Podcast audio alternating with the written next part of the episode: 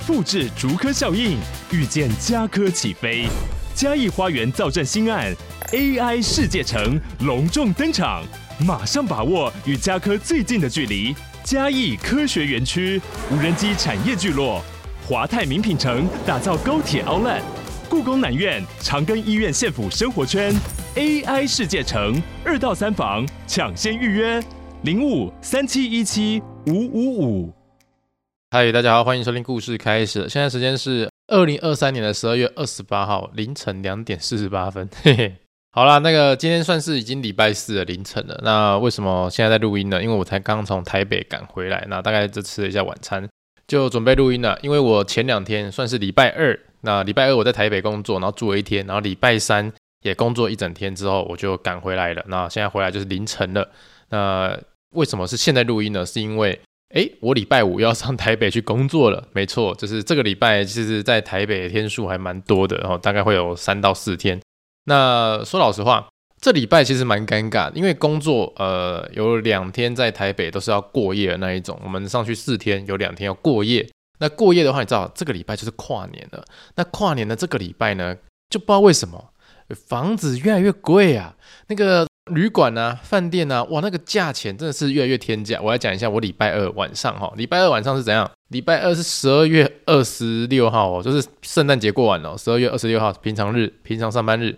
我要找一间在台北车站附近的那个旅馆啊，一一个晚上，一个晚上，就是呃，我想要找套房哦，在台北车站附近一个晚上，他居然要跟我开三千，那个三千并不是说，哎，那三千块也很合理啊，是饭店，没有没有，它只是一般的那种大楼里面，然后它承租了可能呃两三层，然后把它改建成旅馆，而且我以前去住过，那我以前住的话，它一个晚上是一千五，它现在变成三千，这是翻两倍，我整个傻眼呢，说。为什么会这样？这这因为这个礼拜是跨年吗？还是圣诞节？可是二十二月二十六号，哎，就发生什么事情了？那我想说，好吧，那那就只能找别的地方，比较离火车站比较远一点。我找到一间呃，大概一千八百块，然后呃，其实离捷运站蛮近的，是离国父纪念馆站蛮近的一个饭店呐、啊。那那边其实我觉得环境很优美，很怎么说优美呢？就是它那个 check in 的是一个拉比那个也是一整栋。大楼里面的其中几层是他们承租下来，然后改建成旅馆的。但是呢，他们在 check in 的地方那个 lobby 就是非常的，我觉得有质感啊。什么叫有质感呢？第一个，他那边的零食、饮料哦，应有尽有。你要喝咖啡，你要喝饮料，你要喝冰开水，什么都有。然后饼干、零食好多样都可以让你吃到爽为止。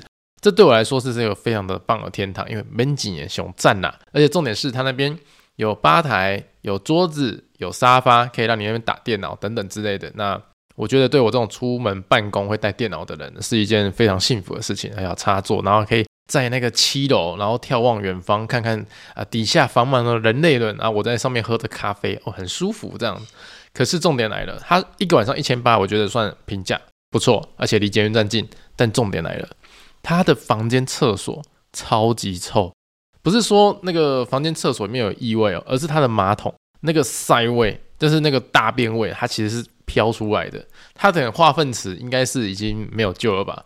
我整个晚上就在那边闻到一股塞鼻，然后我一直怀疑说是不是大便没冲干净，可是没有，不好意思，就是干干净净的这样。所以我晚上睡觉的时候，我还是闻到那个屎味。然后重点来了，房间里面呢，其实我很在意房间可不可以调超级亮，或是一般亮，或是那一种昏暗的黄光这样子，因为我我比较习惯就是。呃，回到饭店的话，我还是会拿出电脑，然后那边做一些办公，或是处理一下明天要交代给菜菜啊或若若的一些东西，就是让他们有东西可以做嘛，这样子。但饭店的房间如果灯光不够亮，你在用电脑的话，其实会很伤眼睛，会让你的疲倦感那个加深很快。这样，结果那间饭店呢，它的灯就只有一个亮度，就是你打开啪就没有了，啪啊就是一个黄光，而且是超级暗的那种黄光。我说。天呐，这发生什么事情呢？这这么暗呢？这超级无敌暗的。所以我那天在饭店里面，虽然说地理位置不错，然后那个呃拉比那边不错，你会问我说啊啊，既然都有拉比，拉比还可以那边打电脑办公，为什么不要去那边啊？我都洗完澡，我就不想再出去了嘛。想说房间里面有书桌，为什么不不能坐在书桌弄东西？结果就是完全对那边呃他的拉比很棒，他的服务也不错哦，人人都很客气，就是房间品质超级差的，哼，我是完全不解。重点是哦，呃，我礼拜五又要再上去工作嘛，那也会住一天。礼拜五是怎样？准备要迎接那个跨年的那个连续假期了哈。礼拜五的晚上，好，二十十二月二十九号，然后到三十号，礼拜六三十一号礼拜天，然后礼拜天的时候就要跨年，跨一月一号嘛，这样连续哦，这算是一个假期，一二三三天的这样连假。没想到我在台北市，我要找一个饭店啊来住，我以为三千块平常日这样已经够夸张了，而且我是礼拜五去住哦。我礼拜五住，礼拜六就要回来了，所以那也算是一个平常日吧。礼拜五晚上我我们要跨年，我我住一住就回来。不好意思，我找到的都是六千块起跳的。我想说，what？发生什么事情了？六六六千块耶，六千块到一万块都有，而且是一天，不是说我们两天，不是说三天呢，是一天一个晚上六千块。我当下哇，发生什么事情了？跨个年有必要吗？而且是二十九号，不是三十号，不是三十一号，是二十九号啊，大哥。然后后面我还是有认真的去找，就找比较哦，看起来比较那种有年纪一点的那种整栋的饭店，然后就是一个晚上也是三千多块这样子。但我觉得已经有那个比六千块好多了，毕竟只是睡一觉的地方哦，不需要就是太奢华。有没有饭店业者？有没有饭店业者要来要要来那个那个互惠一下的？我的天哪！好了，那讲到这边呢，我说真的哈，讲到这边我不得不抱怨一件事情。呃，如果有听我前几集，应该算是蛮前面的那个听众哈，应该会听到有一集，或是你现在回去抓，我不知道是哪一集啊，反正就是有机会就听到那一集。我就说哦，麻烦大家帮我投票，要不要买那个 Surface Pro 9啊？一台那个平板电脑，然后那个平板电脑是可以在上面画画，然后带出去很轻薄，那性能又不错，这样子。然后我到最后是我还是真的有去买了，我买的是福利品，而且它其实福利品的价位，它那个规格其实很漂亮，也没有什么问题。当下我真的爱不释手，真的我很开心，我出门我可以带着它。然后呢，重点来了，我这一次去台北我也带着它，我带着它高高兴兴的去台北。我上一次用它的时间是这个礼拜天，十二月二十四号的时候哦，平安呃平安夜那一天，我跟菜菜去外面工作，就是我们去找那个咖啡厅坐着在那边工作画画这样子。我那天还在用它，我还觉得很正常，没什么问题都没有。结果呢，我礼拜二上台北的时候，带它到饭店，然后晚上我就是开完会，然后聊完天，终于有时间可以好好处理一下公事啊，工作的事情。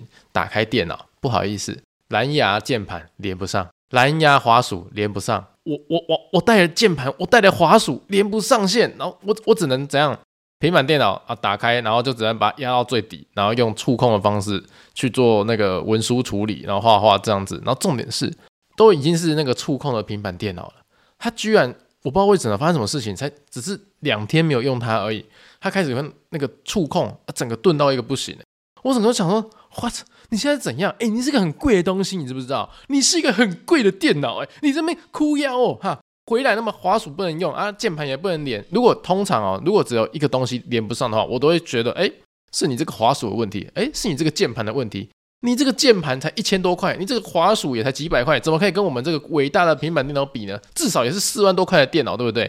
它怎么可以坏掉？是你们的问题。结果这一次是键盘也坏，滑鼠也坏，所以。不可能那么刚好两个东西一起连接不上电脑吧？那就是电脑的锅，你知道吗？然后再加上它触控起来突然变得顿顿卡卡，我我不知道发生什么事，我完全不知道，对不对？两天前才好好的，两天后就突然翻脸不认人了，我我有什么办法啊？你知道吗？那重点是它还那么贵，我真的很生气，我气到那天晚上我就半夜的发现动，我就说我现在要冷静一下，那这么贵的东西，然后居然给我这样出这种错误，哦，我还要工作诶。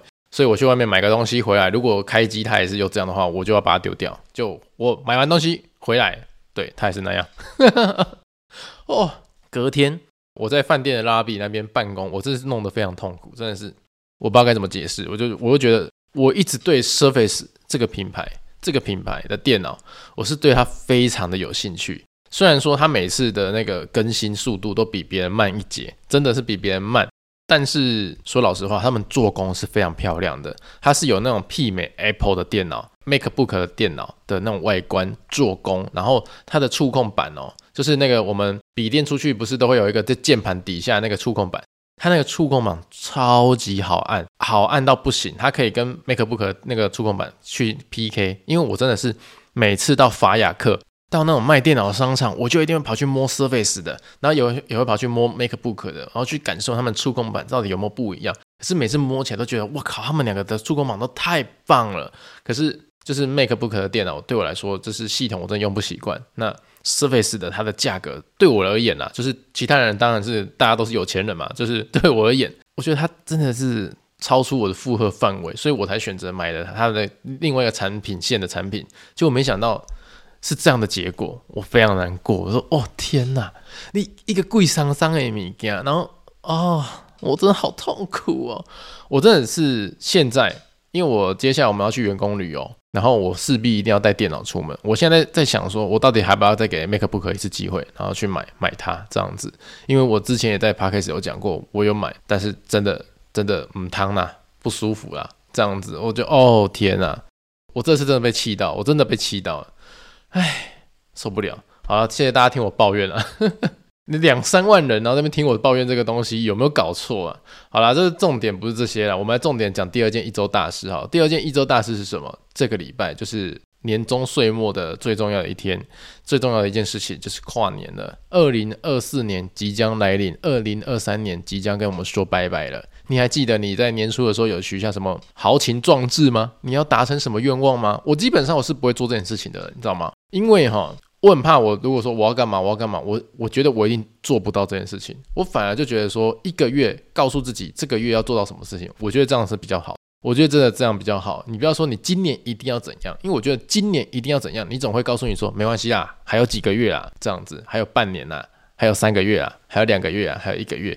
我觉得这对一般人来讲，就是会有一种拖延的感觉啊。我这个月没做到，下个月再做啊。我下个月没做到，还有下下个月可以等啊，这样子。所以很多人，比如说。他年初的时候许了一个，我今年要怎样？其实他到年尾都没有办法做到，就是因为大家会拖，说没关系，我拖过这个月，我还有下一个月可以做啊，我下个月再开始就好了，就很像减肥，有没有？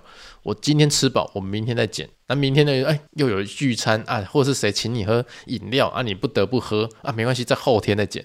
其实这是一样的，所以我会建议大家，如果你是这种会许下说你一定要达成什么目标的话，以一个月一个月为单位，好，这样子会比较好一点。那我们这个这个礼拜哈，跨年哈，其实跟大家聊一下，人到一定的年纪的时候，跨年就是非常的朴实无华且枯燥，你知道吗？网络上有那种梗图哦，说你说说看你的人生到什么阶段了，然后底下的留言就是说，呃，清茶无糖少冰，就是这种阶段性有没有？那我来讲一下我的跨年到什么阶段哈，你知道我的跨年到的阶段就是说。跨年就是差不多五天前再讨论就可以了，然后跟要跨的人就是那几个，那也不用去吃饭了，就直接买几个东西，然后在谁的家里面，然后边吃边讲那些讲烂的故事，就是一模一样的故事，然后讲完，然后一群人还是大笑，一样的笑点，一样那边笑，哈哈哈，然后就等跨年，然后十二点之后大家就回家睡觉，没有什么夜唱，没有什么夜冲。以前的跨年怎样？我大学的时候吧，印象中大学的时候跨年，哇，大家先约从六点开始，六点先吃饭，吃到八点，而且还去吃吃到饱。一定要吃吃到饱，为什么呢？因为真的很穷，要吃吃到饱，把把自己推到最饱那一种，然后吃到八点，八点干嘛？冲去市政府看演唱会，看免钱的演唱会，对不对？呃呃呃，这样子，然后看看看，看到十二点，跟大家五四三二啪，然后放烟火，啪啪啪，然后 Happy New Year，然后十二点一到，赶快闪人，就是大家去骑摩托车，怎样冲？要夜冲，因为看完演唱会你可能会饿。要么就是冲去先去麦当劳、肯德基哦，就是那种很多笑脸郎会去那边吃吃喝喝的。当然那那个时段呢、啊，超爆干多人在那边的，而且那我们那个时候哦的麦当劳超屌，十二点呃晚上十点过后都是大薯买一送一，哇，根本是大学生的福音，你知道吗？因为大学生就是吃不饱，然后钱又很少，所以那时候买大薯买一送一，哎，多爽啊！你知道我以前晚上还是吃不胖的时候，一个晚上是吃两盒大薯，一个人呢五十块你可以买两盒大薯，你信吗？这超爽的诶，那跨年玩嘛，就是你五四三二一喊完之后，就会去麦当劳或肯德基那边坐着开始吃一些东西，然后吃大概吃到一点，聊个天，聊到一点之后就决定说，哎，现在要怎样唱歌？哦，看有没有订到包厢就唱歌，因为有些订到包厢就一定夜唱，唱到早上嘛。那如果没有订到包厢，哎，走啊，摩托车夜冲啊，冲去哪里？哦，台南冲高雄，台南冲嘉义，冲阿里山看日出，或者直接冲垦丁有没有？就直接骑，哎，就可以到垦丁去看日出，就是很疯。就会做这种事情，然后封到垦丁之后呢，再骑摩托车回来，或者再封到高雄，再骑摩托车回来。重点来了，你骑摩托车回来，你会想说啊，就差不多吧，就回家睡觉。没有，不好意思，不要小看年轻人。回来之后，比如说早上八点回来，中午十二点继续打工，哇，超疯狂的！就是你早上八点回来去洗个澡，回家洗个澡，然后很累，有没有？就很累，可是你不能睡，因为你知道一睡你就起不来了，所以要跟跟跟跟到中午十二点，然后就去打工。然后打工到晚上八点才回家，然后睡一觉，隔天一月二号，精神饱满的原地复活，满血复活，哇，超爽的。那现在呢？现在呢？三十四岁的蜜是怎样？哎，五天前，哎，我们要不要约约那个跨年呢？啊？哦，好啊，好啊，好啊。那讲一讲，就是那几个人。我我跟大家讲一件事情，非常有趣哦。我从二零一零年开始啊，跨年那群朋友固定都是高中同学了，而且都是同一批，就是差不多。哦，有些人可能某某些年是缺席的，比如说当兵，比如说他念研究所，他在外地回不来，不然呢，基本上我们就是那七八个都是同一群人一起过。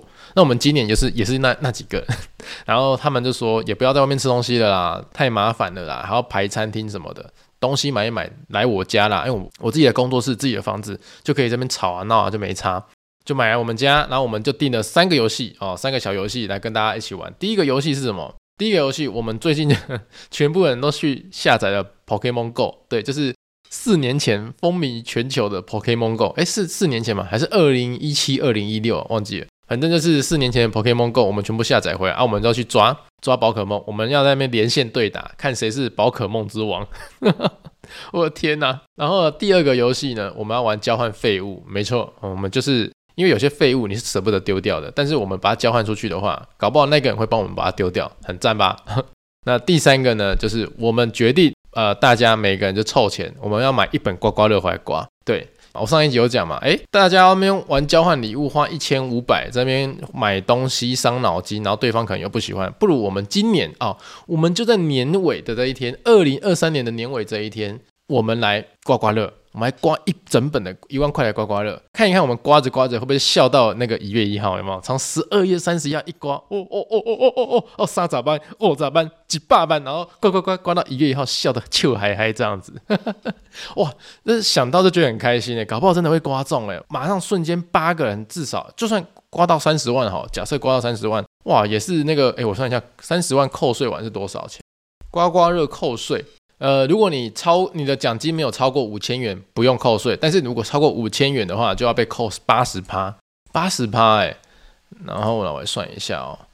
那如果我们真的中了三十万啊，不好意思，刚刚前面讲过，那个如果你的刮刮乐是奖金没有超过五千元，你不用被扣税。但是如果超过五千元，你要被扣税二十趴哦，等于说你只能拿八十趴的钱。那如果我要被扣，我如果中了三十万，然后我们扣完税是多少呢？二十四万呢、欸？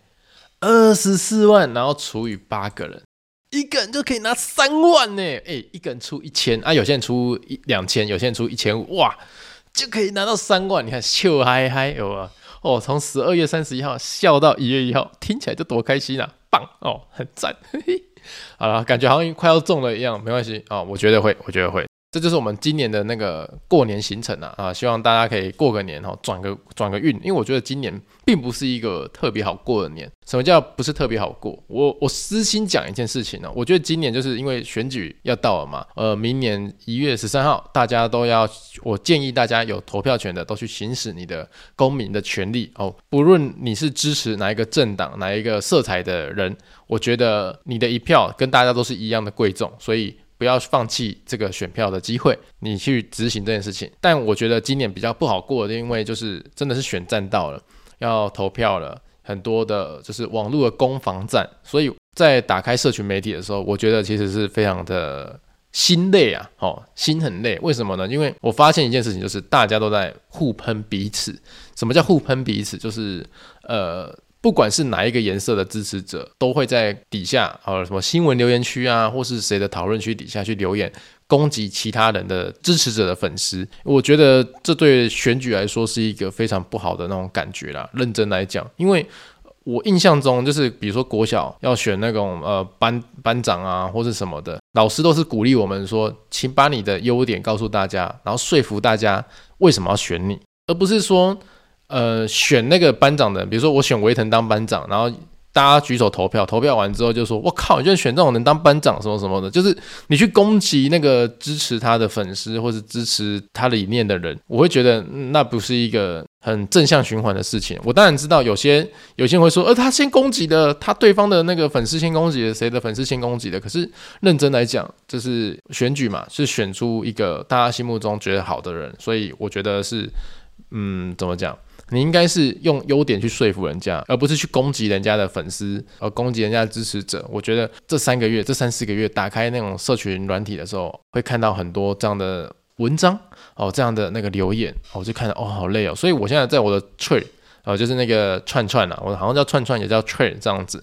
我在我的 Thread，我基本上每天我都会发一则废文。因为我希望用废文哦，把那个 trade 上面呃口水文啊，或是谩骂的文章把它洗掉哦，用反用演算法把它洗掉，让那个演算法知道说我、都是发废文啊，不要推这种东西给我看啊。好了，讲到这边大家知道意思了吧？哈、知道哈、去追踪我的 Thread。讲那么多有没有？去追踪我的 Thread，来去看我发废文。我觉得这在 trade 上面真的很好玩啊，就是很多网红们，就是 KOL 们。他们就会在翠上面很做自己，然后很勇于表达自己的政治理念什么的。我自己看，我就觉得，嗯，那为什么其他地方不可以表达？这是我觉得有趣的地方啊。对对对，就是啊，那个地方好像大家更真实一点，我觉得这样也不错啊。就是知道大家内心的想法是想什么，就是他们想在那边做自己也是不错的。可是就是就是我比较大的疑问是啊，别的地方不可以吗？就一定要在那个软体上面吗？我不知道为什么，就是有这种魔力让大家愿意在上面。呃，做一些平常不敢做的那个自己，这样子，好了，有趣有趣。好了，那我们这礼拜一周大事就差不多是这个样子。也也欢迎大家留言告诉我说，哎，你的跨年怎么跨？因为我蛮好奇的，认真来讲，你你的跨年怎么跨？你是几岁？拜托这一集大家留言一下好不好？你留言一下说你的跨年你怎么过，然后说你是几岁哦，我想要知道一下，来互动一下，互动一下。好了，那我们这个礼拜一周大事到这边，那钟声之后进入周记环节。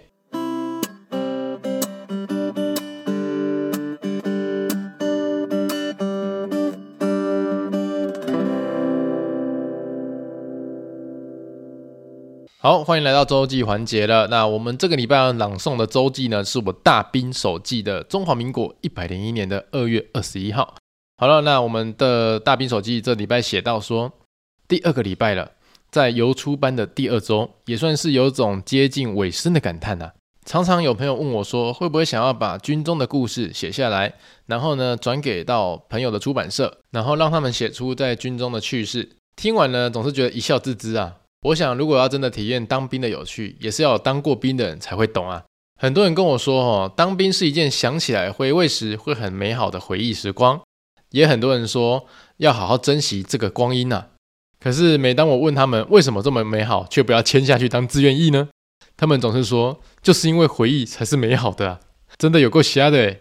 说到这边，不如再说说小胖子的故事吧。我靠，还还接着小胖子的故事哦。上个礼拜讲到小胖子是他国中时期，这次来说他国小吧。小胖子的国小很流行在生日的时候办 party，这个活动呢，在小胖子的认知中，这是很多人参加，就代表寿星在班上的受欢迎程度越高啊。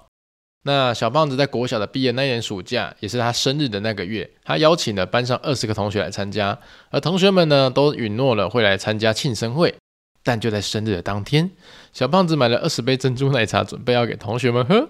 时间到了，却只有一个同学来，而那个同学也只是转告他说，其他十九个同学都是不来了。因为，哎，我只能说一件事情哦，为什么？就是当兵的时候还会把这件事情写进去，有够妙的。因为过去啦，我我我不想把那篇周记念完了，因为我觉得没有什么意义，跟我们前面之前有聊过的东西其实差不多，大同小异啊。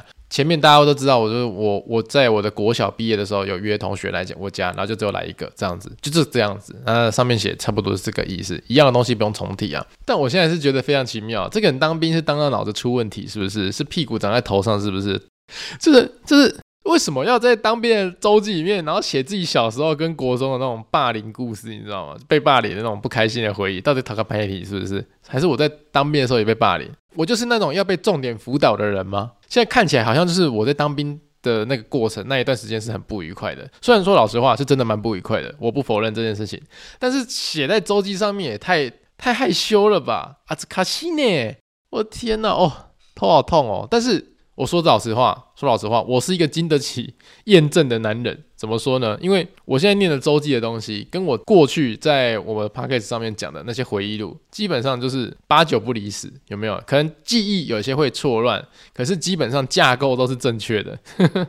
可是讲我不讲白贼啦，这是真假的啦。哦，我我无法无法评断诶，说老实话，而我上礼拜有讲过嘛，说我国小跟国中的时候，就是我的交友观念就是我想要依附在别人的那个权威之下，我当人家小弟，当人家附属品，所以才会有那种安全感。我这一篇讲到国小也是一样的东西，完完全全对，就是一样。好了，这个没什么好讲，我们就当做这个礼拜的周记是来验证我们过去说的话其实是正正确的，没有那个错误的发生。好，如果有些不一样，应该也是是记忆错乱了哦。好了，那我们这礼拜周记就讲完了。天呐，这礼拜周记的工商小啊，好烂哦！哎，我们来进行 Q&A 问答环节吧。好了，我们现在进行 Q&A 问答环节。那如果你是 Apple Podcast 的听众的话，你可以在那边留下五星好评，然后我们就会念出你的留言哦。好，第一则，他说我收过最烂的礼物，然后他说我收过最烂的是糖果。哇，收到糖果也不会说很烂吧？应该。还是他给的是那种巧克力足球糖，你知道吗？干妈点卖的那种五块一颗，然后超难吃的那一种，哎、那种那种就会生气哦，那个真的很难吃。还有这种过年的那种金元宝，还有那个鱼啊，哦，那种巧克力造型的，哎、真的是只是好看而已，但吃下去真的是，为什么可以做出那么难吃的东西？都已经做成金元宝，做成鱼了，都已经做成这样，那么用心的啊，巧克力那么难吃，真的是有搞呢。哦，希望你不是收到这种礼物，如果是收到这种礼物，我一定会俩攻，我真的会俩攻。好，下一位呢，他是。他说很霸道的达利啊，他说维腾你好，达利是霸道的女友，很喜欢吃好事多的超大包洋葱饼干当正餐，你可以劝劝他吗？所以呃，达利是你的女朋友是不是？她很霸道。我先跟你讲一件事情啊，讲自己的女朋友霸道这件事情的时候，还在这边打小报告哈，你先不对哦，你先道歉，你先道歉。跟女朋友相处，我知道第一件事情，他说的都是对的。第二件事情，他吃好事多的超大包洋芋片当正餐，我告诉你，他还是对的。只要他开心，你们的生活就会非常的开心。相信我，这是交往十三年的血与泪哦，告诉你的。好。反正就是我我讲一个认真的达利哈，如果你是喜欢吃洋葱饼干当正餐，我相信要么就是你的身体代谢非常好，让你可以感觉到说吃这个啊当正餐也没关系啊，因为身身体也没有什么不一样啊，有没有变胖啊什么的，因为女孩子总是还是比较。在意一下自己的那个打扮穿着会不会不好看嘛？那如果是这样，我相信你应该是一个蛮瘦的人吧。但这对我来说啦，我现在是不敢这样做。我以前也是会这样做的，我觉得吃饼干便宜又会饱。可是当我发现自己好像体重会越来越不受控制的时候，我就开始不敢这样做了。等到有一天，等到有一天。你会发现不受控制的时候，你就会开始戒掉这个习惯了。哦，这是时间的问题啦。然后下一位呢是希望可以念到我啊，希望可以念到我。我们医院也是医疗人员看门诊超过十二点。那在苗栗哦，其实觉得护理师跟药检师医疗业都很辛苦，政府应该多给我们补助或鼓励。看到新闻有人对医疗人员暴力辱骂不礼貌，我们都觉得我们尊严被踩到地上了。我们没有要每个民众都尊重我们，只是希望大家可以多体谅所有的医疗人员一些些。那大家都很辛苦，医疗业也很辛苦。OK，那这个算是我们呃，可能前几集有讲到，我带我妈妈嘛，然后去看诊，然后看到陪医生下班，十二点多陪医生下班，那他应该是听到这个心有戚戚焉呐。其实说老实话，各行各业一定都有辛苦的地方。那当然，他们的工作其实更特别，他们要救人、救命、救健康。因因为大家都知道嘛，有些东西是如果你这次错过的话，可能一辈子都回不来的。这个算是可以验证这句话的一个行业，所以他们的心理压力啊，或是那种呃要承受度的精神力什么的，其实都是非常大的。尤其是他们要做的工作啊，是要负责啊把你的健康救回来，把这个病危的人抢救回来等等之类的。但如果遇到那种不礼貌的家属，或是心急如焚的家属，他们的个性比较急躁，比较外外向一点，就是可能就是比较怎么讲？我们讲最简单的，有暴力倾向那一种好了。可能他当下真的不想那样做，他无法控制自己。但你有没有想过啊、这样一做的话，其实你也会让你的家属陷入危险当中，因为他们在救你的家人、救你的朋友这样子。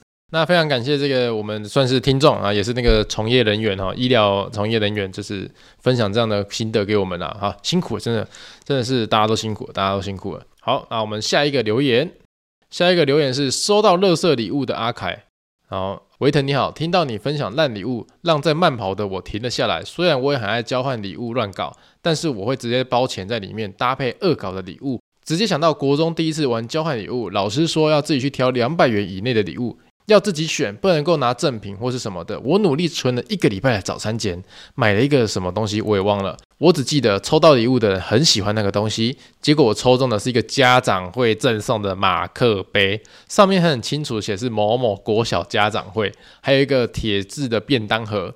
当下我整个傻眼，我靠！我非常真心的在老师面前大骂，呃，你娘！那班导呢，当下也没有骂我，只是觉得同学很恶劣，送这么没有心的礼物。最惨的是，朋友还一直嘲笑我，笑我真的超级恼羞的。那么认真选，结果收到这种东西。后来呢，发现送我礼物的人是班上前几有钱的人，他的朋友偷爆料，他是懒得买，所以随便包一个东西来学校。我是不介意礼物的金额，那因为我自己也没有啥零用钱可以花。那听说呢，他上高中就是因为眼睛斜视被同学霸凌得很惨啊，好爽哦！虽然说我已经三十一岁了，但听完这集还是想到那时候心情很气。感谢维腾勾起我这个回忆，一定要请吃鸡排喝珍奶，永远支持你，赞赞！哎，我我先跟你讲一件事情哦，我看下来，我先认真讲一件事情，我看下来，第一个，他送这个东西，他就是废物，他就垃圾。对，他就是这个，他就是这个样子。他上高中被 斜视被霸凌，我不能说他活该，但是我觉得某种程度上，他会做这种事情的，就是代表他的个性应该是品性有些问题。但是有一点哦，我必须讲一件事情哦。你说，你说我不是介意礼物的金钱哈，因为你没有什么零用钱可以花。我跟你讲一件事情，还是会在意钱的，人还是会在意钱的，因为那是比较，因为那是你精心挑选的，你辛苦存的，所以到最后那个钱的重量其实还是会有的。好。这个我觉得你还是有在意啊，我做一个公道伯，你是有在意的。好了，那你现在三十一岁了，听完还是想到那时候心情了啊？其实，呃，我们都这种老人啦，啊，老人啦，我们已经算是老人了啦。对年轻的弟弟妹妹来讲，我们就是老人啦。哎，回想到这些事情的时候，有时候会一笑置之，有时候还是觉得很干你娘，就是那种感觉。好了，反正这件事情就看你心里面那个结有没有被解开啊。我不，我不是那种建议说。所有的结都要被解开的，那个结打死死的，我都觉得没关系，因为接下来你在你的人生，哦，不管五年、十年，甚至五天、十天或几个月内，你遇到他，要不要把这个结打开，或是呢直接揍他一拳，我都觉得 OK，好，我都觉得 OK，因为我自己心里面也有过不去的那个人。很多人都跟我说，事情都过那么久，也该原谅他吧？不好意思，不会，不会，除非他诚心诚意的在我面前告诉我对不起，当年我做了什么事情让你不开心，请原谅我，我才会。这样子，我最讨厌那一种人哈，说，哎，对不起啊，之前的事情拍谁了那一种的，然后他讲不出来是拍谁哪一件事情，讲啊，讲不出来，他只是觉得说你在生他的气，所以他只是想跟你道歉，但他根本不知道他为了什么事情道歉，这种道歉是最不值得原谅的，所以呢，呃，我的个性就这样啊，如果有一个人他让我不开心很久，然后这件事我记到长大都是这个样子的话。不好意思，下次遇到他不会给他好脸色，绝对不给他好脸色。然后他也会觉得很莫名其妙，我就不管他，因为我觉得只要我不尴尬，尴尬就其他人哦，就是这个样子。我好像在做一些很负能量的那个宣导，不过就是这样了。好了，那我们来看下一个那个下一个留言。好，下一个留言说可以学土豆的声音吗？真的好好笑哦，土豆的声音赞，我才十二岁哦，我叫做郑文新，嘿，郑文新。OK，那我们这一次那个。留言好像比较近一点了，就是大家还来不及听完上一集，我已经在录下一集了啊，所以哎，这次的留言差不多就这个样子了。我来看一下另外一边 First Story 有没有新的留言，如果没有的话，我就要去睡觉喽。好，我现在这边 First Story 我还没有看到，所以这个时间点我要先跟大家说再见了。那我们下一集呢，就是哎，下一集我会在吗？因为我们下礼拜就出国员工旅游了，哦，好吧。如果我来得及的话，我再多录一集跟大家一起分享。那如果来不及的话，可能就要等我员工旅游回来喽。OK，那这是二零二三年的最后一集了，呃，跟大家说声辛苦了啊，谢谢大家包容啊，这个节目居然可以做到现在。呃，我相信有蛮多听众应该是一开始来的很勤劳，然后后面就默默的不见了。那接下来留下来的，相信我们都是有共同频率的人呐。啊就算我中间我有一度什么高潮低低潮起伏说不定的，呃，像我生病啊，或是情绪不好啊，但你们还是愿意留下来陪我，我觉得你们真的很棒，你们真的是啊，天上圣母啊，你们是天上圣母是妈祖，你们地上圣母就是你们了，你知道吗？超赞的，呃，二零二三年啊，录到现在，我没有想过可以坚持这么久，就算不是说每个礼拜都很稳定的在某一天更新，但是我们至少自始至终的每个礼拜都有一集。希望大家可以接受这样不完美的我，但是比较真实一点的我。百分之我说过嘛，百分之七八十我都在这边的。